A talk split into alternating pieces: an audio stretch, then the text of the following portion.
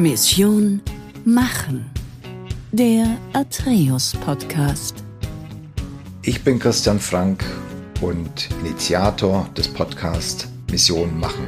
Im Podcast Mission Machen sprechen wir darüber, wie Vordenkerinnen und Vordenker in Wirtschaft und Gesellschaft Zukunft machen. Mein heutiger Gast war zu Beginn ihrer beruflichen Laufbahn lange Zeit bei einer der Top-Beratungen, hat später Familienunternehmen geführt und ist heute Autorin, Beraterin, Begleiterin zu Nachhaltigkeit. Da würde ich ja nach gerne nochmal darauf zu sprechen kommen. Und Haltung, ganz wichtig. Aufsichtsrätin, Beirätin, ehrenamtliche Botschafterin. Und sie sagt, nicht nur reden, sondern machen. Ich freue mich sehr, Christiane Uhl, dass Sie heute zu meinem Podcast gekommen sind und äh, begrüße Sie ganz herzlich und ich hoffe, wir haben ein tolles Gespräch. Ich kann es mir nicht anders vorstellen, Herr Frank. Herzlichen Dank für die Einladung. Klasse. Wir sagten ja bereits, nicht nur reden, sondern machen. Auch einer Ihrer Slogans. Ähm, was löst Machen, einfach machen bei Ihnen aus? Ich glaube einfach dieses kraftvolle Moment nützen. Also es nützt nichts, glaube ich, sich nur zurückzulehnen und auch einfach im stillen Haltung zu haben, sondern man muss sie auch zeigen. Und machen hat immer auch Vorbildfunktion. Und darum, glaube ich, ist es so unglaublich wichtig. Aber es schafft auch Veränderung. Und ich habe mir irgendwann mal vorgenommen, einen Unterschied machen zu wollen und auch wirklich mit dem, was ich tue, zu zeigen, dass auch die Welt sich verändern kann und dass man auch im Kleinen Dinge verändern kann. Und drum ist Machen etwas, was ich unglaublich gerne mag. Ja. Ich habe ja mich auch im Vorfeld mit Ihnen ein bisschen beschäftigt. Sie sind ja auch durchaus sehr aktiv in Social Media. Und was immer auffallend war, waren drei Begrifflichkeiten. Halt, Haltung, Nachhaltigkeit. Würden Sie da vielleicht auch mal ein paar Worte fallen lassen? Gerne. Also für mich gehören die drei einfach zusammen. Es geht nicht ohne einander sozusagen sie zusammenzubringen, weil sich das eine aus dem anderen ergibt. Ähm, die ganze Diskussion, die wir heute haben über Nachhaltigkeit, ist ja eine sehr trendgeprägte im Moment, hat aber unglaublich viel damit zu tun, warum tue ich Dinge, mit welcher Haltung tue ich sie und schaffen die es auch einen Rahmen zu geben und Halt zu geben. Und darum, glaube ich, steckt da ungemein viel an Kraft drin. Und da sind wir wieder beim Machen, das Unternehmen eben gerade nützen können, aber wo man auch selber Klarheit haben muss in der eigenen, sage ich mal, Biografie vielleicht, wenn man für sich selber seine Haltung entdeckt, aber auch in dem, was will ich eigentlich, wie will ich Unternehmen führen, wie kann ich einen Halt auch geben, dass wir Dinge für eine gute und bessere Zukunft voranbringen. Ansonsten hat man ganz viel Unterschiedlichkeit, Vielseitigkeit, aber sehr viel Kraftverlust, weil man nicht zentral und konzentriert auf gute und richtige Dinge hinarbeitet. Wie, wie würden Sie dann die Begrifflichkeit Nachhaltigkeit ausführen? Also ist, ist die gegeben und es geht darum, dass das Unternehmen dann das mit einer gewissen Haltung vertritt. Was ist für Sie Nachhaltigkeit? Ich habe unlängst eine Formulierung gehört, die fand ich so einfach und so schlicht und hatte ich bisher noch nie verwendet, aber die finde ich jetzt eigentlich sehr gut. Nachhaltigkeit ist, wenn ich Dinge immer wieder tun kann, weil ich über Ressourceneinsatz nachdenken muss, weil ich über das Wie nachdenken muss, geht das morgen auch noch, weil ich über gesellschaftliche Konsequenzen nachdenken muss. Und für mich hat es sehr viel mit Verantwortung zu tun. Und drum ist es auch nicht eine Klimabilanz, an der wir arbeiten, sondern es geht darum, wie gehen wir mit Menschen um in Unternehmen? Es geht darum, wie wollen wir morgen überhaupt leben? Es geht wirklich auch darum, mit welcher Haltung gehe ich auf Themen zu. Also wovon bin ich gesellschaftlich überzeugt oder nicht. Und das kann unheimlich viel Spaß machen. Und das versuche ich mit Unternehmen mhm. eben auch sehr oft in der Begleitung herauszuarbeiten. Das ist nicht nur lästig, sondern mhm. wollen ist das bessere Müssen. Wir mhm. müssen uns mit Nachhaltigkeit mhm. beschäftigen. Und je klarer wir darin sind, dass sie sagen, wow, das öffnet uns die Zukunft, weil Unternehmen sich ja auch die Frage stellen müssen, gibt es uns morgen eigentlich noch mit den Produkten, die die wir produzieren, mit dem, wie wir mit unseren Ressourcen umgehen, umso klarer wird eigentlich, wow, das ist ein totales Zukunftsthema im positivsten Sinne. Und dann macht es richtig Spaß. Dann macht richtig Spaß. Ich hatte ja eingangs gesagt, Sie sind Begleiterin zur Nachhaltigkeit. Welche Unternehmen kommen auf Sie zu? Wer lässt sich begleiten? Das ist sehr, sehr unterschiedlich. Und da ich den Begriff auf sehr breit fasse, kann das auch eine Nachfolgebegleitung in einem Unternehmen sein. Also zum Beispiel die Übergabe auf eine nächste Generation ist ein totales Nachfolgethema, weil, was ich gerade auch in einem Unternehmen erlebe, die nächste Generation hat ganz andere Ideen als die Gründer und sprich stellt ganz andere Fragen. Und trotzdem ist all das, was bisher war, ja um Himmels Willen nicht falsch, sondern die Grundlage dessen, dass ein Unternehmen da steht, wo es steht und überhaupt über Nachfolge nachdenken kann. Aber sprich, da sind wir mittendrin in dem, was ist eigentlich nachhaltig, wie gehe ich dann auch weiter in einer Produktentwicklung. Da diskutieren wir gerade Vertriebsstrategien. Mhm. Also sprich, was sind die neuen Märkte, in der man mit einem veränderten Produktsortiment geht. Und dann ist man mittendrin im großen Kontext und auch natürlich in Fragen, wie will eine neue Generation Arbeitskräfte mit einbeziehen, mit Mitarbeitenden ganz anders umgehen, als es vielleicht der Vater, der das Unternehmen gegründet hat. Also sprich, ich bin sehr gerne im Mittelstand unterwegs, weil da einfach auch dieses Machen sehr, sehr schnell umsetzbar ist. In Konzernen hat das immer durch sehr, sehr viele Gremien und auch in dem, wie ich gern arbeite, allein und sozusagen in einer direkten Betreuung dann halt einfach auch Grenzen. Ja, ja. Und, und das Thema Haltung, ist das auch differenziert oder gibt es da eigentlich auch klare Parameter, die für Haltung sprechen? Ich meine, Haltung kann man vermutlich auch sehr variantenreich vermutlich interpretieren. Absolut. Es hat sehr viel mit Kultur in Unternehmen zu tun, aber auch sehr viel mit dem, wie Unternehmen geprägt sind mhm. und auch wie sie sich selber aufstellen und wie sie miteinander auch auf Führungsstrukturen umgehen. Mhm. Und auch, wie will ich zum Beispiel schon Positionen besetzen? Was ist mir wichtig? Zeigt, mit welcher Haltung ich unterwegs bin. Mhm. Wen setze ich mir als CEO mhm. an die oberste Stelle? Mhm. Was hat der Mensch für eine Biografie? Mhm. Was bringt er mit? Warum suche ich ihn aus? Das hat sehr viel mit dem zu tun, wie will ich, dass mein Unternehmen zum Beispiel geführt wird? Welche Erfolge will ich sehen? Auf welche KPIs vertraue ich? Oder habe ich auch andere andere Faktoren, wo ich sage, es sind nicht nur Zahlen, ob es unserem Unternehmen gut geht, sondern wo sehe ich vielleicht auch Entwicklung. Und das hat ungemein mit Vorbild und auch mit Haltung in Unternehmen zu tun. Wir sprechen ja viel von Transformation. Unternehmen befinden sich, sagen glaube ich, flächendeckend in Transformationsprozessen. Wir sprechen von digitaler Transformation. Spüren Sie bei den Unternehmen, die Sie begleiten, eine hohe Bereitschaft für Transformation?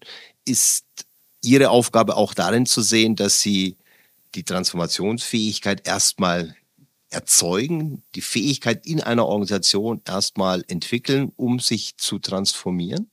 Ich glaube, das ist mit einer der wichtigsten Punkte, da als erstes hinzuschauen, weil mhm. man muss ja auch ganz klar, und das kenne ich selber als Geschäftsführerin in einem Familienunternehmen, man muss ja wissen, wo steht ein Unternehmen und welche Schritte können in realistischer Zeit wie eigentlich gegangen werden. Mhm. Und glaube ich, darum ist das Wichtigste wirklich auch da diese Bereitschaft, in welcher Kultur ist ein Unternehmen unterwegs und was traut es sich aber auch zu, aber wo muss es auch hin, heraus wirklich zu arbeiten und andererseits auch da ehrlich zu sein. Also ich habe Unternehmen gesehen, die einfach sehr schnell von einem sehr traditionellen Unternehmen in ein, ich sage jetzt mal, agile geprägtes, wow, Chaka, wir sind jetzt alle ganz anders gehen wollten. Das kann sehr schnell sehr schief gehen, weil eine Belegschaft, die oft lange Jahre einfach gewachsen ist, nicht so schnell den Schalter umlegt, wenn sie nicht versteht, warum und aus gutem Grund. Wir alle sind als Menschen ja nicht unbedingt diejenigen, die sagen, Veränderung, das ist ja das Großartigste, was es gibt, sondern wir schätzen ja auch diese Sicherheit, die Ruhe, in der wir uns immer dann fühlen, wenn wir das Umfeld gut einschätzen können. Und wenn sich das plötzlich verändert, dann muss ich gut begleiten, gut auf dem Weg mitnehmen. Ich brauche aber auch die Klarheit, wollen wir das jetzt wirklich oder wollen wir es nicht? Weil das sehe ich auch in Unternehmen. Es wird einfach viel in Veränderungsprozessen sehr schnell initiiert und nicht durchgehalten, weil es zu viel ist, weil es auch nicht klar entschieden ist, weil manchmal auch in Geschäftsführungen die Player nicht unbedingt miteinander, sondern in ihren Ressorts unterwegs sind. Und dann entsteht diese Einigkeit, dieser gemeinsame Halt auch für ein Unternehmen nicht. Und daran scheitert es auch einfach manchmal, muss man ganz klar sagen. Und wenn Sie dann sehen, dass eben ausgetauscht wird, dass neu besetzt wird, dann ist ja auch immer im Prinzip Unruhe und ist auch Unsicherheit in Unternehmen. Ja. Drum Transformation beginnt wirklich in dem, wie ist ein Unternehmen aufgestellt, was kann es sich zutrauen, was muss es sich vielleicht auch zutrauen, ja. weil man einfach schneller Veränderung braucht, weil einfach auch vielleicht die Zahlen schlecht sind, aber dann sind es auch sehr grundlegende Entscheidungen, die man treffen muss und auch gerade da, man muss die Mitarbeitenden mitnehmen. Wenn ich nicht verstehe, wo mein Unternehmen hingehen will, wenn ich nicht verstehe, was die Zukunft ist, dann werde ich den Glauben an das Unternehmen mhm. verlieren. Also Sie sind dann nicht nur Begleiter des, des Geschäftsführers oder des Boards, sondern Sie sind tatsächlich Begleiter des Unternehmens und bespielen alle Ebenen, nehmen genauso den den Mitarbeiter am Shopfloor mit auf die Reise, wie auch, sag mal, das Boardmitglied? Ich schaue mit den Bereichen einfach sehr gerne überall ja, dahin, ja. weil ich glaube, nur dann entsteht wirklich ja, dieses Gemeinsame in der Transformation und man muss die Fragen aufwerfen. Also sprich, es ist einfach wichtig, auch da das komplette Unternehmen mitzunehmen. Und es kann sein, dass ich in einem Projekt über die Personalabteilung reinkomme, weil wir über, wie kann ich Nachhaltigkeit eigentlich im Employer Branding äh, nützen eine Anfrage kommt und ich sage, na ja, man kann dann was sagen, wenn man was zu sagen hat. Mhm. Haben Sie denn was zu sagen? Mhm. Also mhm. Wirksamkeit nach außen vermitteln, aber sie im Inneren nicht haben, ist ziemlich schlecht, weil Mitarbeitende kommen dann vielleicht, aber es ist vergeudetes Geld, das ich investiert mhm. habe, wenn sie nach drei Monaten feststellen, das war eine tolle Botschaft da draußen, aber im Inneren hält die gar nicht. Mhm. Und das ist einfach schade. Und darum mhm. versuche ich an Glaubwürdigkeit und Wirksamkeit zu arbeiten mit Unternehmen. Was sind eigentlich die Ereignisse? Jetzt haben wir vorhin Mittelstand gesprochen. Ich glaube, das ist äh, ein sehr prägnantes und vermutlich auch Once-in-a-Lifetime-Ereignis, nämlich die Nachfolge, mhm. ja, wo ich von der einen Generation zur nächsten Generation begleite. Und ich glaube, das ist in der Tat ein, ein, ein sehr wegweisender Transformationsprozess. Gibt es andere Ereignisse, wo Sie auch gerufen werden? Gibt es Bereitschaft, sich von außen, gerade im Mittelstand, äh, Hilfe zu suchen? Die gibt es dann, wenn man den Menschen kennt, so würde ich sagen. Also okay. das ist auch oft, dass ich eben über Kontakte oder ja. über mein Netzwerk einfach Menschen mich kennen und auch wissen, wie breit meine Erfahrung ist. Also mhm. einfach in dem, was ich selber mitbringe mhm. mhm. und dass ich in diesem Vernetzten denken kann. Mhm. Ähm, der mhm. Mittelstand selber ist sonst eher in größeren Organisationen unterwegs. Aber auch da habe ich einfach jetzt gerade die Erfahrung gemacht, es müssen alle zum Beispiel Nachhaltigkeit reporten in einem gewissen Zeitablauf wird das den Mittelstand erreichen. Manche hoffen immer noch, das wird dann erst irgendwann kommen. Wenn die Vorbereitung jetzt nicht beginnt, wird das wahnsinnig schwierig. Und die Vorbereitung greift ja all das eigentlich auf, womit wir uns schon in den letzten Jahren hätten beschäftigen sollen. Ja, also sprich Digitalisierung, sonstiges.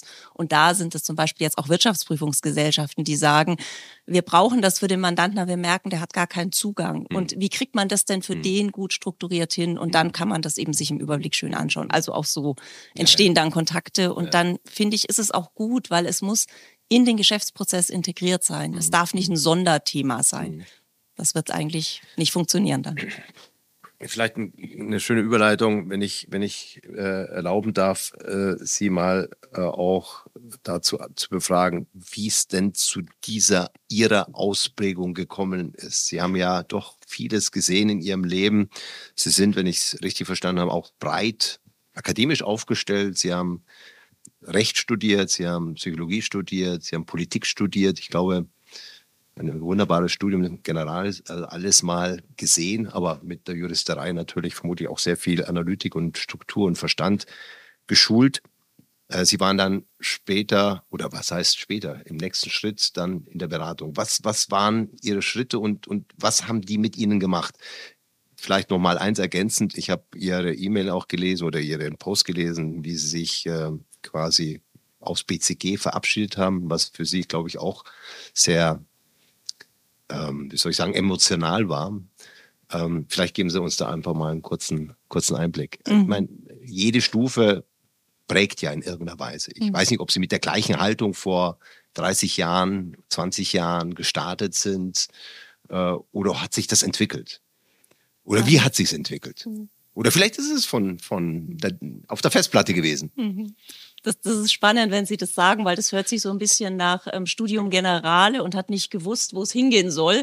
Könnte mhm. man es interpretieren. Ähm, für mich war es wirklich, ja, vielleicht war es genau so. Ähm, darüber habe ich mir unlängst auch Gedanken gemacht, weil ich etwas mitbringe, was, glaube ich, viele nicht mitbringen.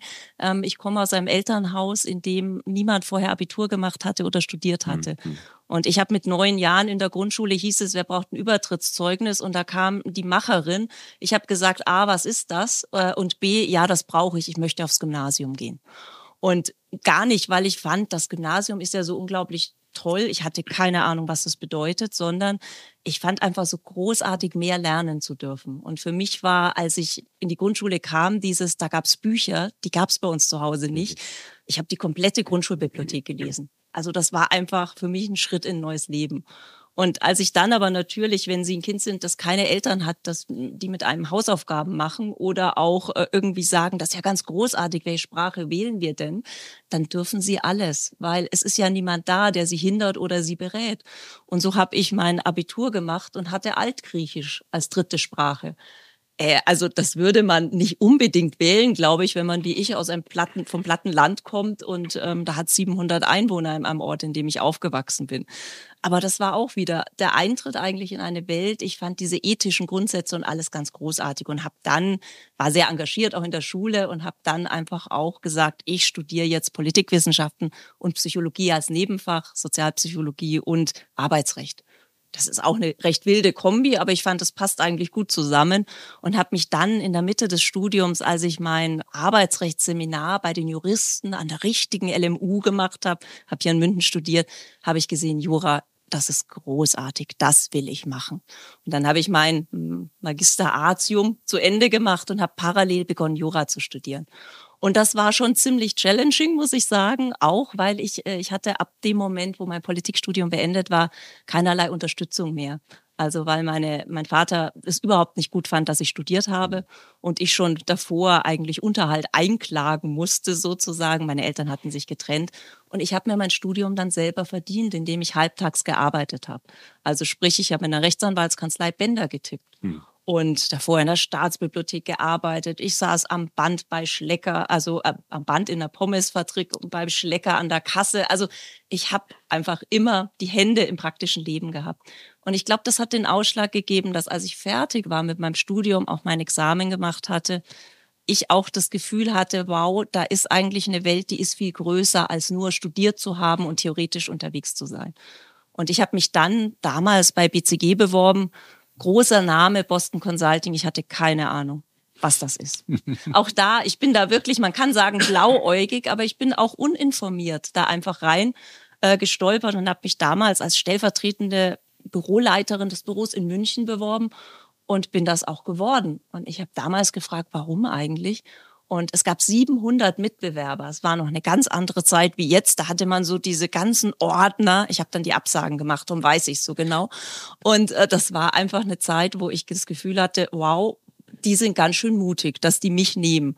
Und damals eben Martin Köhler, der mich mit eingestellt hat, hat gesagt, das war einfach so breit und da war so viel drin und ich hatte das Gefühl, das passt. Und so ist mein Weg auch immer weitergegangen. Also eher auf die Menschen zu schauen, als nur auf die Abschlüsse zu schauen, sage ja. ich mal. Wobei die waren jetzt natürlich auch vorzeigbar, aber so kam eigentlich Entwicklung. Es war jetzt eine sehr lange Antwort für eine sehr klare Frage, aber wunderbar, ich glaube, sie zeigt auch ein bisschen, mhm. wie mein Leben dann verlaufen ist, dass ich einfach es nicht geschehen habe lassen, sondern immer selber einfach gesagt habe, what's next und nicht aus dem, ja, was muss man jetzt noch machen, sondern ähm, wo kann man wirksam werden und wo ist man vielleicht gut und was passt auch zu einem.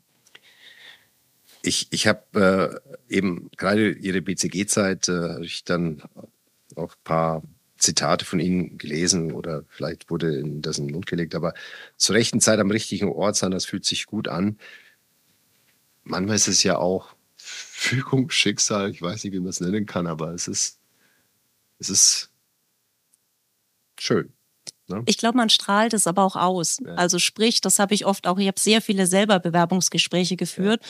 Und man hat ja manchmal, das kennen Sie wahrscheinlich auch gut, Herr Frank, wenn man Menschen gegenüber sitzen hat, wo man merkt, die wollen nur weg das sind eigentlich nicht die Kandidaten, die fürs Neue schon offen sind. Ja. Und ich glaube, wenn man das Gefühl hat, okay, ich traue mir oder das ist total spannend, ich habe Neugierde eigentlich drauf, auch das Neue mit zu integrieren oder was Neues zu entdecken, dann hat man auch Menschen, die einfach wirklich auch mehr, glaube ich, bewegen können in Unternehmen. Ich glaube, war ja auch eine extrem spannende Zeit bei WCG. Zumindest, wenn ich das in richtiger Erinnerung habe, ist ja enorm gewachsen in der Zeit. Es ist vieles passiert.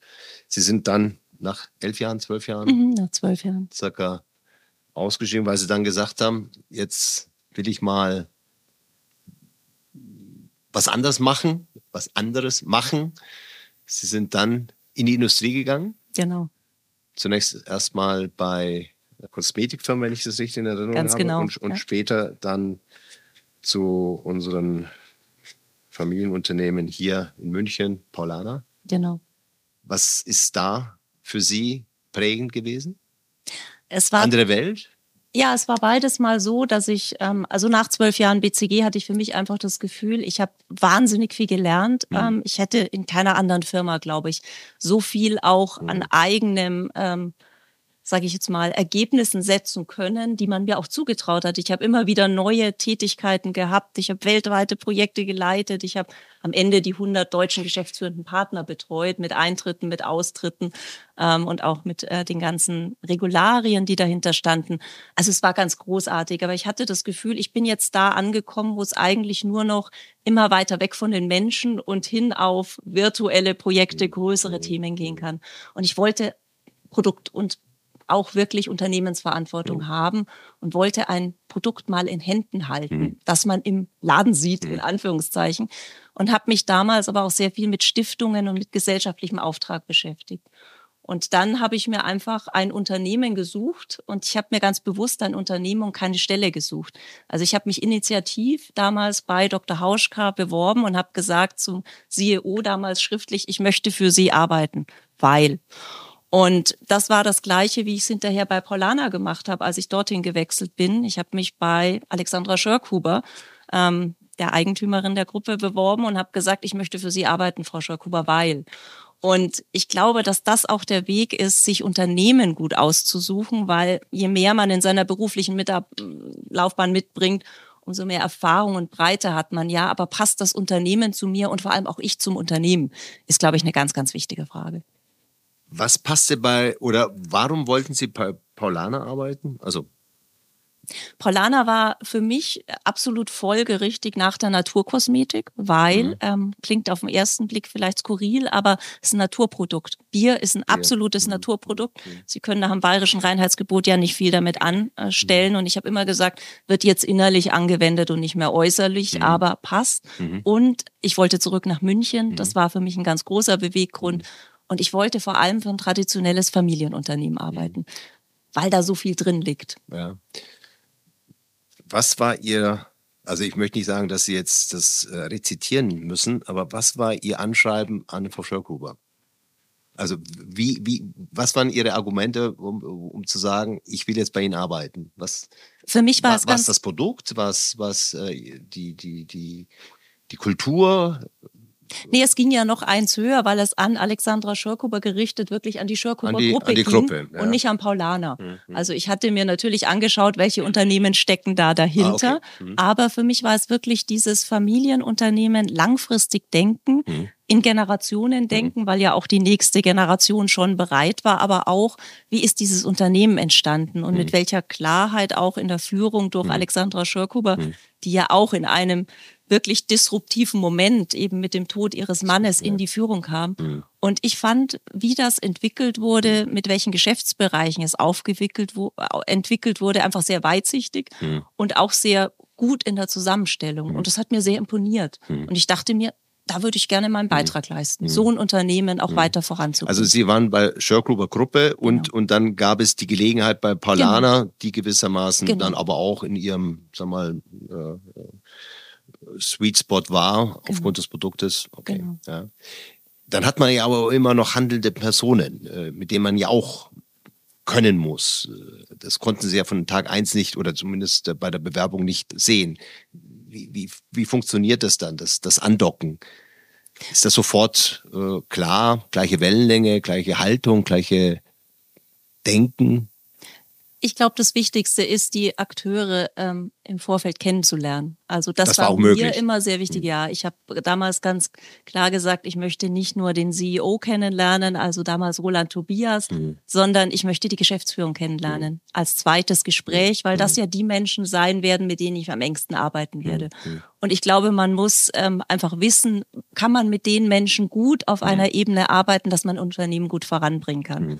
Und das war eben äh, eine, eine wirklich äh, sehr lebendige mhm. mhm. Unterhaltung, in der wir da unterwegs waren. Und es war sehr schnell klar auch, was da für Menschen am Tisch mhm. sitzen. Und mhm. das habe ich sehr geschätzt, muss ich sagen. Und ich schaue mir auch immer Unternehmen an. Also sprich, ähm, wenn Sie zum, zur Tür in einem Unternehmen reingehen, dann wissen Sie schon sehr, sehr viel, wie sich Menschen da begegnen, wenn sie warten, wie ist der Umgang. Natürlich, was liest man über das Unternehmen? Und dann kommt es aber auch darauf an, zu schauen, wie kann man miteinander wirklich auch gut die Wege beschreiten. Und ich war dann ja Geschäftsführerin. Mhm. Da ist ja nicht so, dass man sagt, naja, sollen die mal machen. Da mhm. sind sie ja mit eine von denen, ja, ja. die wirklich prägen und nach mhm. vorne entwickeln. Mhm. War der Transformationsbedarf auch da oder war es der war riesig. riesig. Also Paulana hatte kurz davor die neue Brauerei gebaut in Langwied ja, hm. am Rande der Stadt und war dort umgezogen und war von einem kleinen, sage ich jetzt mal, naja, auch schon großgewachsenen hm. Manufakturbetrieb eher hm. in eine großindustrielle Brauanlage hm. umgezogen. Und dass das für Menschen natürlich ein riesiger Schritt ist, hm. das war ganz klar und war auch sehr sichtbar. Und das war auch der Grund, weshalb man dann eine Geschäftsführungsposition mit dem Schwerpunkt Personal verankert hat. Also hm. so hat das auch angefangen. Das war mein erster Schwerpunkt. Später war es noch Kommunikation, Compliance. Ich habe ja. mal die Revision geleitet. Aber ähm, einfach, das war wirklich, ähm, wir müssen die Menschen im Unternehmen gut mitnehmen in diesem ganzen Prozess. Ein, ein Transformationsprozess, Sie sagten es ja vorhin auch noch, ist ja nicht was, was man innerhalb von Wochen oder Monaten abschließt, sondern es ist ja ein vermutlich lang anhaltender Prozess, ein Prozess vermutlich, der gar nicht mehr zu Ende geht, weil nach der Transformation ist vor der Transformation, würde ich jetzt mal fast vermuten. Aber als Sie dann ausgestiegen sind, hatten Sie das Gefühl gehabt, Sie haben Ihre Transformation erfolgreich erledigt oder haben Sie im Prinzip das Reisegepäck für den nächsten so weit vorbereitet, dass der dann die Prozesse, den Prozess als solches fortsetzen kann? Ähm, also ich würde sagen, wir haben auf der People-Seite wirklich sehr, sehr viele und gute Schritte gemacht. Mhm. Also sprich auch mit der Entwicklung von Leitbildern, mit dem, wie wir Kultur im Unternehmen neu angelegt mhm. haben, mhm. über welche Themen wir auch gesprochen haben, ähm, was voran und anders auch sich in technischer Hinsicht ändern muss, um mhm. bessere Unterstützung zu bringen. Es waren viele Themen und auch wirklich dann schon Projektanfänge, die auf dem Tisch lagen. Aber wie immer, wenn Sie sehen, dass Unternehmen natürlich auch Player wechseln, also wir mhm. haben damals einen neuen Vorstand bekommen in mhm. der Schörkuber Gruppe, wir hatten damals einen neuen Vorsitzenden in der Geschäftsleitung bei Paulana, mhm. wir haben viele, viele Wechsel gehabt.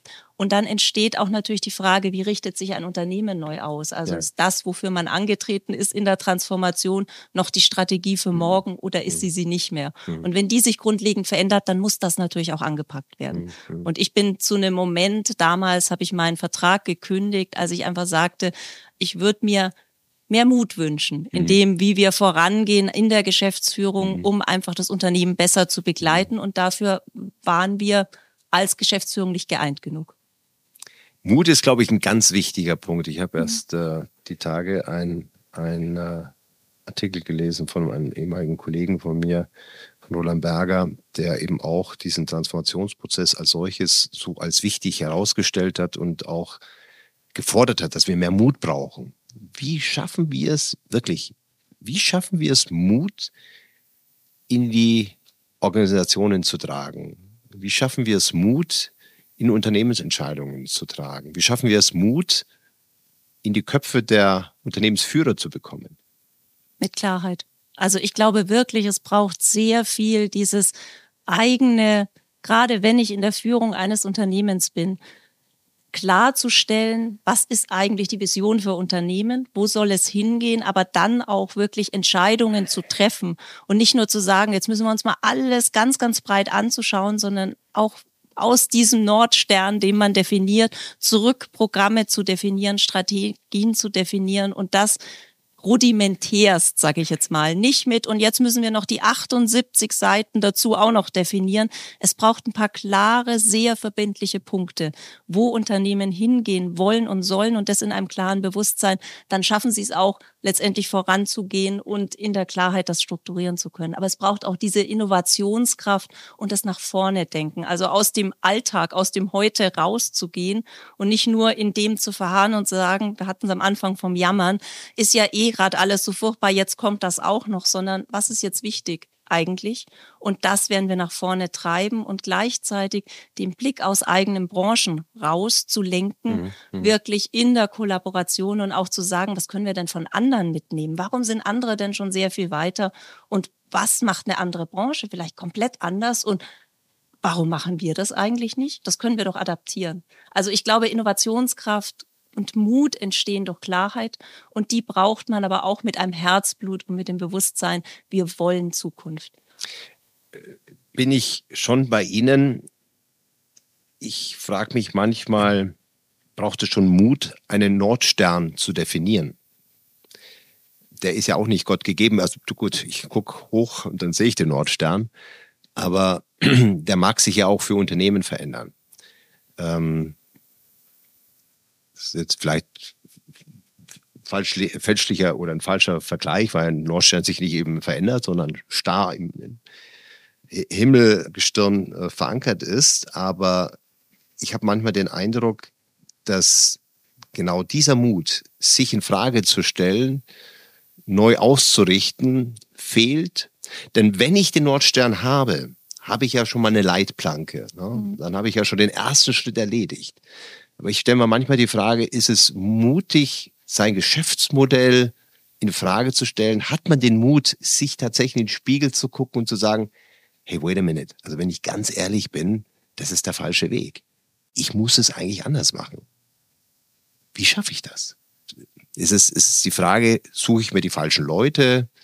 Ist es eine Frage, ja, woran liegt das, dass das nicht immer gegeben ist?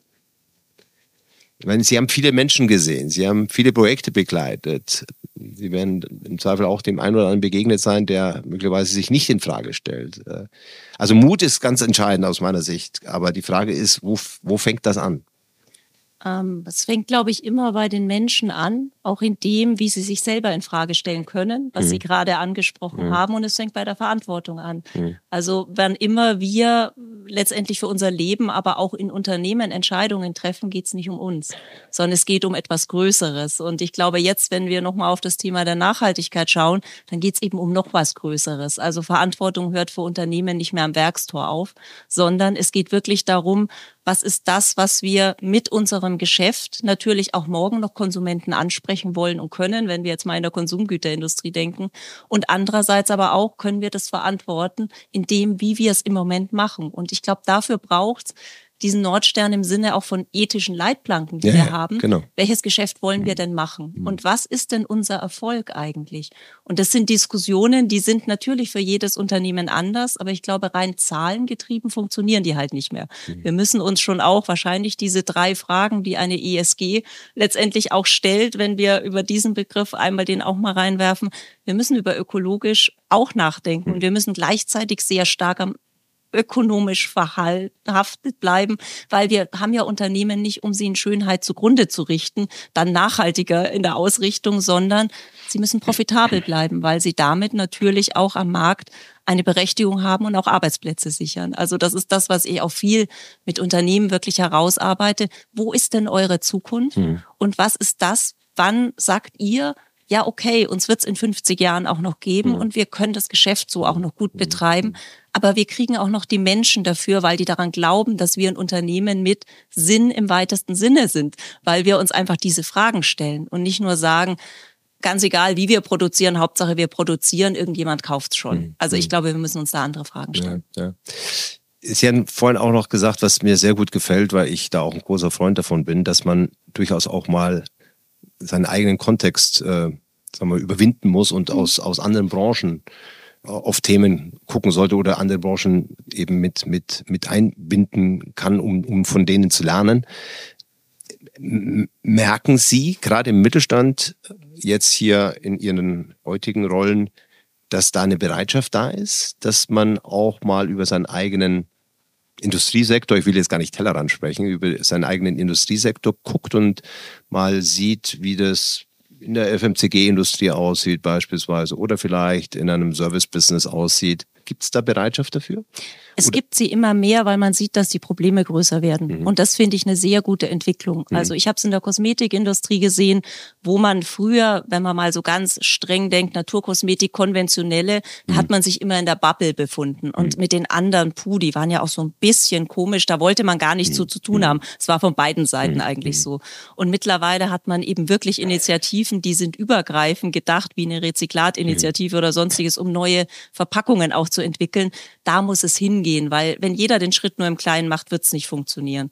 Und ich bin damals in der Kosmetik bei Dr. Hauschka, wir haben uns den Kundenservice von Ortlieb Fahrradtaschen angeguckt weil ich wir damals sagten, hm, ich glaube, das geht eigentlich bei einem Premium-Markenhersteller, als den wir uns gesehen haben, anders auch. Lass uns mal schauen, wer ist denn bekannt dafür, einen super Kundenservice zu haben. Und dann sind wir zu Ortlieb gefahren und sind mit denen durchs Werk und haben wir uns das alles angeguckt und haben hinterher gesagt, vielen Dank, wir nehmen echt was mit und die sind dann zu Dr. Hauschka gekommen. Also völlig anderes Produkt, aber wir wollten alle Premium-Kunden glücklich machen oder Premium-Produkte gut im Service auch unterstützen. Und darüber kann man, glaube ich, sehr nachdenken. Ich äh, bin ein großer Freund davon und ich freue mich, wenn Sie wahrnehmen, dass da die Bereitschaft äh, steigt. Ich muss gestehen, in meiner aktuellen Rolle stelle ich immer wieder fest, dass man gerne im eigenen ähm, in seinem eigenen Terrain sucht und glaubt, man müsse jemand haben, der das mindestens 25 Jahre gemacht hat, äh, äh, bevor man überhaupt in, die, in, in seine Toren einlässt. Und ich glaube, das ist auch vielleicht eine Haltungs-, Nachhaltigkeitsfrage, bis sich sowas auflöst und, und vielleicht hat es auch ein Generationsthema um eben hier die Chancen äh, zu sehen und, und, und nutzen zu können. Ja, ich sag manchmal, es darf ja nicht nur über ähm, die Angst kommen letztendlich ja, oder jetzt geht's gar nicht mehr, sondern manchmal muss man einfach so Impulse auch reinbringen in Unternehmen und da mhm. freue ich mich, wenn mhm. ich das eben kann mhm. und auch Beispiele zeigen kann, weil man manchmal gar nicht so weit denkt im Unternehmen, wenn man in all seinen Problemen gerade verhaftet ist. Dann guckt man einfach nur, wer kennt im Netzwerk wen und wenn man immer sehr äh, branchentreu besetzt hat, dann hat man auch keine neuen Impulse. Also drum, äh, ich war für Paulana damals wirklich exotisch, nicht aus der Bierbranche kommend, auch natürlich nicht mit den entsprechenden Kontakten versehen in der Branche. Aber ich glaube, es war ungemein bereichernd, weil es eben gerade mal ein anderes Denken war. Und über Rüstzeiten in der Produktion, die sind in der Kosmetik nicht sehr viel anders, wie wenn sie Bier produzieren. Die kosten immer Geld. Ja. Also sie stellen immer die gleichen Fragen. Insofern ja, ja. auch das funktioniert. Eine Sache, die mir auch noch super gefallen hat, das war Inatura. Ich weiß jetzt nicht, inwieweit Sie da mitgegründet haben oder Teil dieses Entwicklungsprozesses erlebt haben, aber es ist, glaube ich, auch aus BCG mhm. entstanden. Ich fand das oder finde das eigentlich eine, eine tolle, eine tolle Initiative? Ist es eine Stiftung? Ist es eine, eine Nee, es ist eine gemeinnützige GmbH, gemeinnützige GmbH, die vor jetzt genau zehn Jahren gegründet wurde von einer BCGlerin, die einmal vor der Frage stand, sie war immer sehr engagiert, Juliane Kronen, wirklich auch in karitativen Bereichen und hat immer Lösungen gesucht. Ja äh, und für bestimmte Probleme, sag ich mal. Und sie wurde mal angesprochen von einem BCG-Kollegen, ähm, der in einem großen Konsumgüterunternehmen äh, gearbeitet hat und gesagt hat, Juliane, ich habe Shampooflaschen. Hm. Die sind falsch etikettiert. Ähm, ich glaube 300.000 waren es, die waren falsch etikettiert, weil eben die einmal, wenn man das Band mal anlaufen lässt, sozusagen in der Neuproduktion und es ist ein Fehler auf dem Etikett, bis sie das wieder merken und stoppen, läuft halt in großen Firmen viel vom Band. Und er hat gesagt, die Ware ist 1A. Es ist halt nur das Etikett, wo links hinten, die kann ich so in den Markt bringen. Was macht man damit? Und solche Spenden bekommen sie über den normalen Markt nicht an Organisationen, die es gut brauchen könnten, vermittelt, weil natürlich selbst eine Caritas hat keine Lagerhäuser, wo die dann mal eben 300.000 Shampooflaschen sozusagen lagern können, um die dann einzeln zu verteilen. Und Juliane Krohn hat damals gesagt, das kann doch nicht sein, dass so viel eigentlich dann vernichtet wird, weil diesen Fälle gibt es en masse. Oder auch wenn sie eben Sachen haben, die sie aus dem Bestand nehmen und sie dann halt nicht mehr im Handel haben wollen. Wir müssen da eine Zwischenform in Form eines Lagerers schaffen. Wir bauen ein Warenhaus und jede gemeinnützige Einrichtung, die eben auch im Prinzip in Deutschland diese Bestätigung hat, kann bei uns dann diese Waren abgreifen. Gegen eine kleine Vermittlungsgebühr, weil wir haben ein Warenhaus und mhm. verschicken, mhm. in Anführungszeichen, und gegen diese Portokosten, aber sie können damit sehr individuell davon profitieren. Und okay. das ist, finde ich, ein wunderbares ja. Modell, weil sie damit natürlich auch wieder die Eigenständigkeit von diesen gemeinnützigen mhm. Einrichtungen mhm. fördern, dass die mit ihrem Geld selbstständig umgehen können. Mhm. Das ist kein Almosengeschäft, mhm. sondern ich muss sonst auch Spülmittel kaufen oder ich muss sonst auch äh, irgendwelche Bedarfe des täglichen Lebens in einer Einrichtung decken. Die kaufe ich halt normal vergünstigt auf dem größeren Markt. Jetzt bekomme ich sie gegen eine sehr geringe Vermittlungsgebühr. Ich habe plötzlich Budget, das frei wird. Und wir hatten jetzt zum zehnjährigen Jubiläum, ich bin eben seit neun Jahren jetzt Botschafterin dafür, versuche zum einen Spender zu gewinnen, dass sie an Innatura spenden und zum anderen aber auch Einrichtungen zu sagen, es gibt diese wunderbare Möglichkeit, warum nützt ihr die noch nicht? Mhm. Und ähm, da haben wir jetzt eben einen wunderbaren Brief auch bekommen von der Einrichtung, die sagte, wir haben dadurch, dass wir bei Innatura beziehen, so viel Geld gespart, dass wir jetzt für unsere originäre Arbeit, nämlich für die Kinder, die, für die wir eigentlich zuständig sind, eine Kinderfreizeit organisieren konnten und damit wirklich eigentlich qualitativ tolle Arbeit gemacht haben. Oder eine Einrichtung hat geschrieben, wir haben jetzt Bioessen, mhm. weil wir es uns jetzt leisten können, weil wir über Natura beziehen. Und das finde ich großartig, weil es zwei Seiten schließt. Also einerseits über Konsum oder über Produktion nicht in die Vernichtung zu geben und andererseits natürlich auch zu sagen, es kommt gemeinnützigen Organisationen und denen, die es brauchen, zugute. Also ich finde eine ganz großartige Initiative und, und Aber großes Problem, wollen wir die Wahrheit ja. ganz benennen, ähm, es ist für Unternehmen wesentlich einfacher zu vernichten und kostengünstiger, weil sie sich die Steuer sparen. Wenn sie spenden, dann wird das bilanziell eben mit Steuer versehen und das ist etwas, was Inatura geschafft hat, in den Koalitionsvertrag zu bekommen, dass mhm. man das abschaffen will. Mhm. Die Umsetzung lässt leider noch auf sich warten. Aber wir, auch dafür setzen wir uns eben ein und ist gerade Juliane Krohn eine große Verfechterin. Mhm. mhm. Und da geht's ja, wieder ans Machen. eben Botschafter. Es da braucht dann auch den genau. nächsten Schritt, um zu mhm. sagen, jetzt lass es mhm. uns rund machen, lass es uns gut machen. Das ist ja unglaublich. Also in einer Zeit, wo wir über Recycling sprechen, Kreislaufwirtschaft genau. sprechen, genau. dass solche ähm, Regularien dann möglicherweise eine Bremse reinhauen. Nicht akzeptabel. Äh, gehen wir einen, einen Schritt weiter. Ich denke, wir kommen auf die ein oder andere unternehmerische Herausforderung sicherlich noch zu sprechen, aber ich würde gerne auch gerne noch über die gesellschaftlichen Dimensionen sprechen wollen mit Ihnen. Ich habe gelesen von Ihnen, Sie sind erschreckt, vielleicht zitiere ich falsch, aber ich habe es so äh, gelesen. Viele Menschen haben keine Meinung darüber, wie viel sich in dem, ich werde nicht genug unterstützt, untereinander bestärken und der Staat sich, dass der Staat sich mehr um sie kümmern muss. Also die Frage, wie weit ist die Gesellschaft tatsächlich willens zu machen, Initiative zu geben, in die Initiative zu gehen, wie, wie nehmen Sie das wahr? Ich meine, Sie sind ja in unterschiedlichsten Bereichen unterwegs. Sie erleben gemeinnützige Organisationen, Sie haben Mittelstand erlebt, Sie haben große Unternehmen erlebt. Sie beobachten ja auch die Gesellschaft, die gesellschaftlichen Entwicklungen. Wie ist da Ihre Sicht? Das Zitat ging noch weiter, ähm, eben gerade in die Richtung, dass es oft Menschen sind, die sehr wohl situiert sind, die okay. nach staatlicher mhm. Unterstützung eigentlich verlangen und sich dann eigentlich nicht richtig wahrgenommen fühlen. Mhm. Also sprich, ich glaube, ja, wir haben eine Schere, die immer weiter auseinander geht und ich vermisse dieses wirklich selber auf auch die eigene Sicherheit zu blicken und auf das, was man wirklich selber hat im Sinne von, ist es wirklich richtig, noch mehr zu fordern, auch in einer Unterstützung oder bräuchten es andere nicht anders?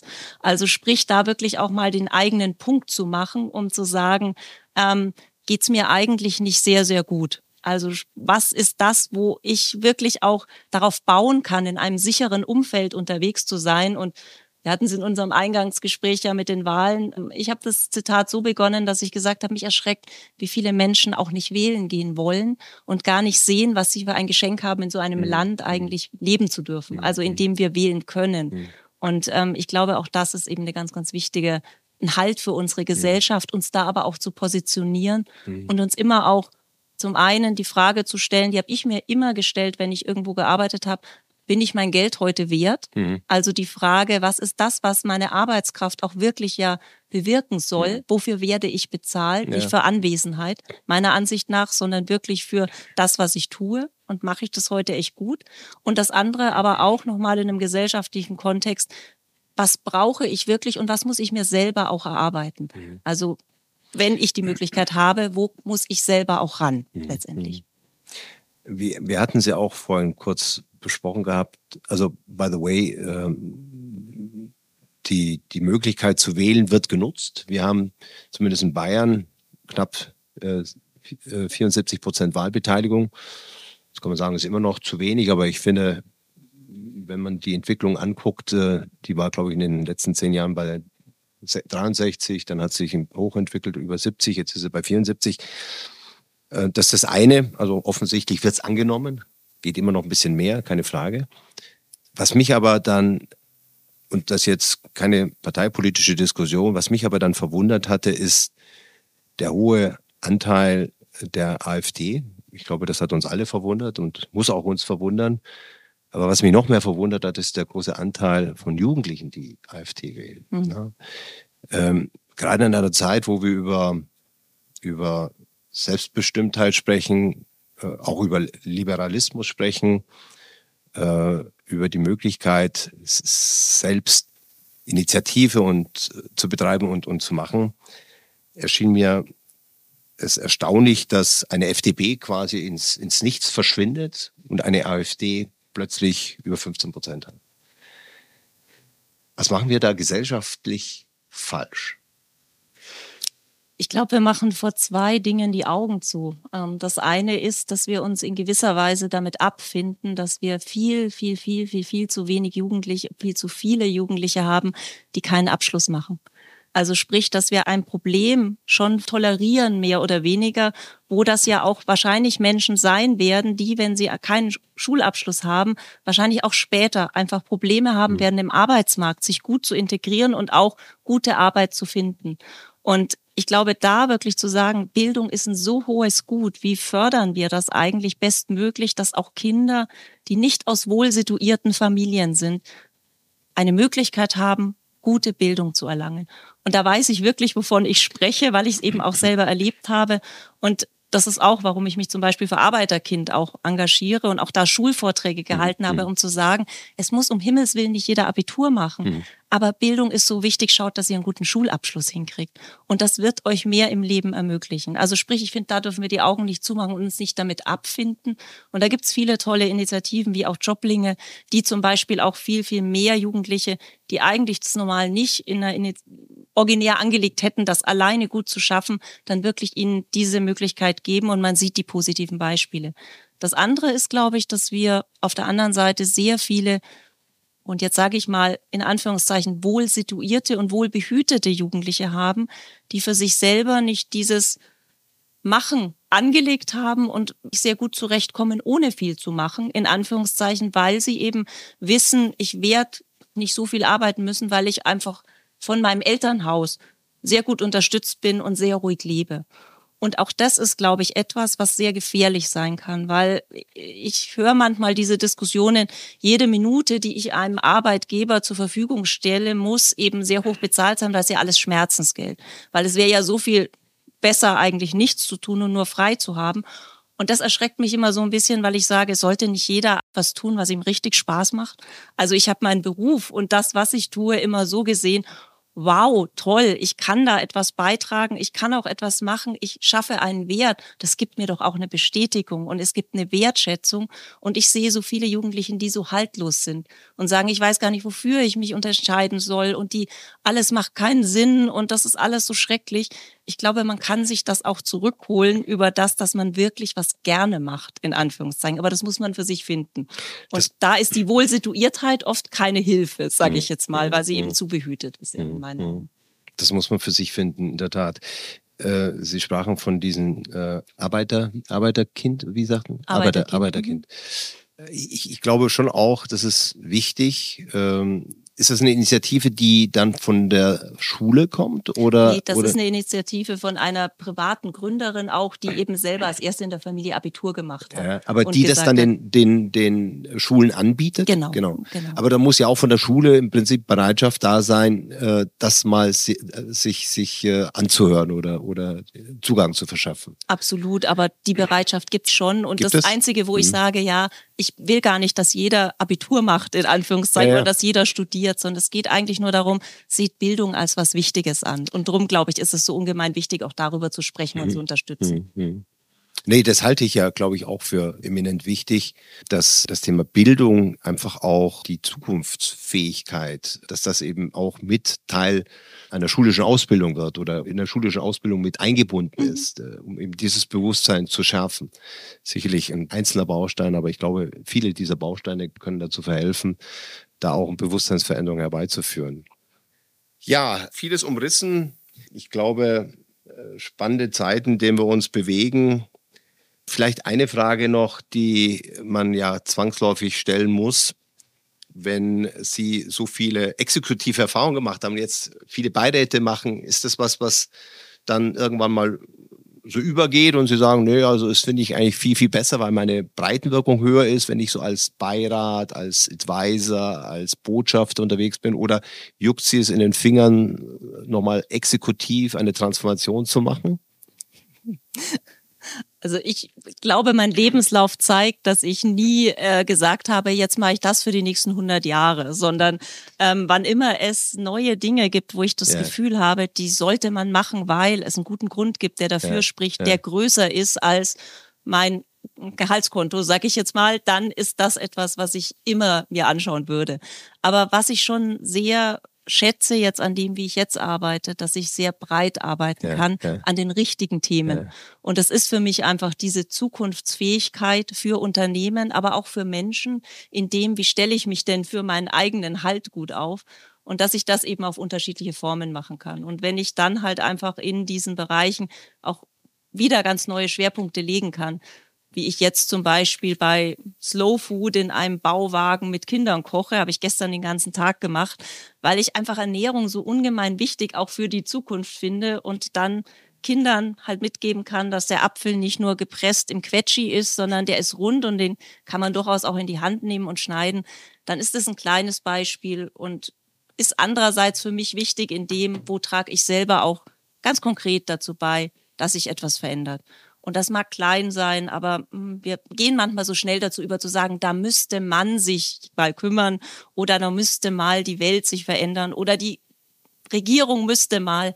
Ich finde halt, das hat einen Beitrag bei jedem von uns und auch wenn er vielleicht ein bisschen kleiner ist, wenn man es gut in der richtigen Linie aufbaut, dass man sich nicht total zerfusselt, wie in Unternehmen ich es am Anfang gesagt habe, sondern man immer den gleichen Punkten folgt, die einem wichtig sind, ja, ja. dann kriegt es eine Kraft, die zusammenwirkt. Und ja. diese Kraft brauchen wir. Ja, Prima. Ich habe mich auch sehr gefreut, dass Sie jetzt im Beirat von Peter Köln sind, ähm, im Aufsichtsrat. Ähm, ich bin ja ein ein Fan von den Köln-Flocken, habe Flocken seit meiner, glaube ich, ersten, Ge na nicht Geburtsstunde, ich glaube, das hat man damals auch noch zu essen bekommen, aber das begleitet mich im Prinzip die ganze, meine ganze Lebenszeit. Also das finde ich ein wunderbares Produkt und auch schön, wie man sieht, wie sich auch so eine Marke dann eben transformiert, weiterentwickelt, verändert, na, verändert nicht. Ich meine, hat ja eine enorme, enorme Markenkraft, glaube ich, auf der einen Seite, aber mhm. auf der anderen Seite natürlich jetzt auch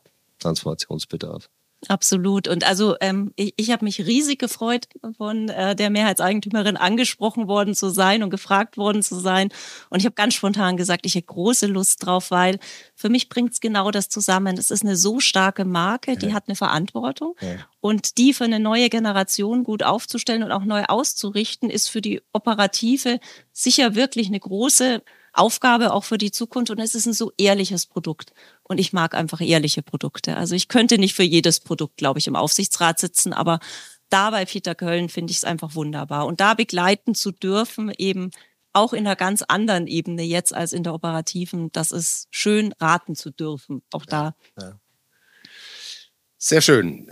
Ich habe eine Frage, wenn wir jetzt hier so langsam abbinden. Wovon träumen Sie, wenn wir mal davon ausgehen, dass Träumen weit vor dem Machen ist? Gibt es irgendwas, was Sie da gewissermaßen triggert und, und ein gemeinsames an den richtigen Themen dran zu sein, so dass man sichtbare Veränderung spürt. Also wirklich in dem, dass mehr Menschen sich auf den Weg machen, wieder wirklich ähm, an eine Zukunft zu glauben und auch sagen, was kann ich denn da dann tun? Und wirklich auch mal träumen dürfen in dem Sinne, da ist so viel positiv möglich. Also all das, was jetzt gerade geschieht, das ist natürlich in vielen Richtungen Krise, Veränderung, Transformation. Das sind so, so viele Chancen. Und ich würde mir wirklich wünschen, dass wir mehr in den Chancen denken und mehr auf das, was wollen wir denn in ein paar Jahren wirklich positiv sehen, uns auch da mit einem positiven Blick auf den Weg mhm. machen und uns nicht in dem Grau und Dunkel mhm. verlieren. Ja. Also der Begriff Botschafter, Botschafterin ist ja aus meiner Sicht auch ganz wesentlich Teil ihrer, ihres äh, Wirkens. Diese Botschaft nicht zu erstarren, sondern Chancen zu erkennen, nicht zu erstarren, sondern mutig sein. Ich habe äh, irgendwann mal gelesen, Deutschland 2030, das Land der Weltmutführer, das war ein Buch. Mhm. Ich, ich finde das, den Begriff wunderbar. Weltmutführer, also natürlich äh, steckt in dieser, in dieser, in diesem Industriestandort ja so viel Kraft, so viel Innovationskraft. Wir sind glaube ich, wunderbar aufgestellt. Aber wir brauchen eben die Haltung. Wir brauchen eben das, was Sie eben vorhin auch sagten, den Mut, das Bewusstsein, Chancen zu erkennen und nicht nur die Risiken, um eben tatsächlich Weltmutführer zu werden und, und das uns als Gesellschaft, als Unternehmen, als Industriestandort weiterzubringen. Liebe Frau Uhl, ich würde sagen, ganz, ganz herzlichen Dank für Ihre Zeit. Wunderbar, dass Sie mir die Gelegenheit gegeben haben, Ihre Einsichten zu geben und bedanke mich ganz herzlich dafür. Ich hoffe, es hat auch ein bisschen Spaß gemacht. das hat es ohne Frage. Und ich danke Ihnen für das Format, weil ich finde es wirklich sehr, sehr schön, über das Machen, aber auch über die Zukunft zu sprechen. Und ähm, da es nicht so viele, die das so engagiert tun. Und ich habe mich gefreut, heute dabei zu sein. Dankeschön. Danke ganz herzlich.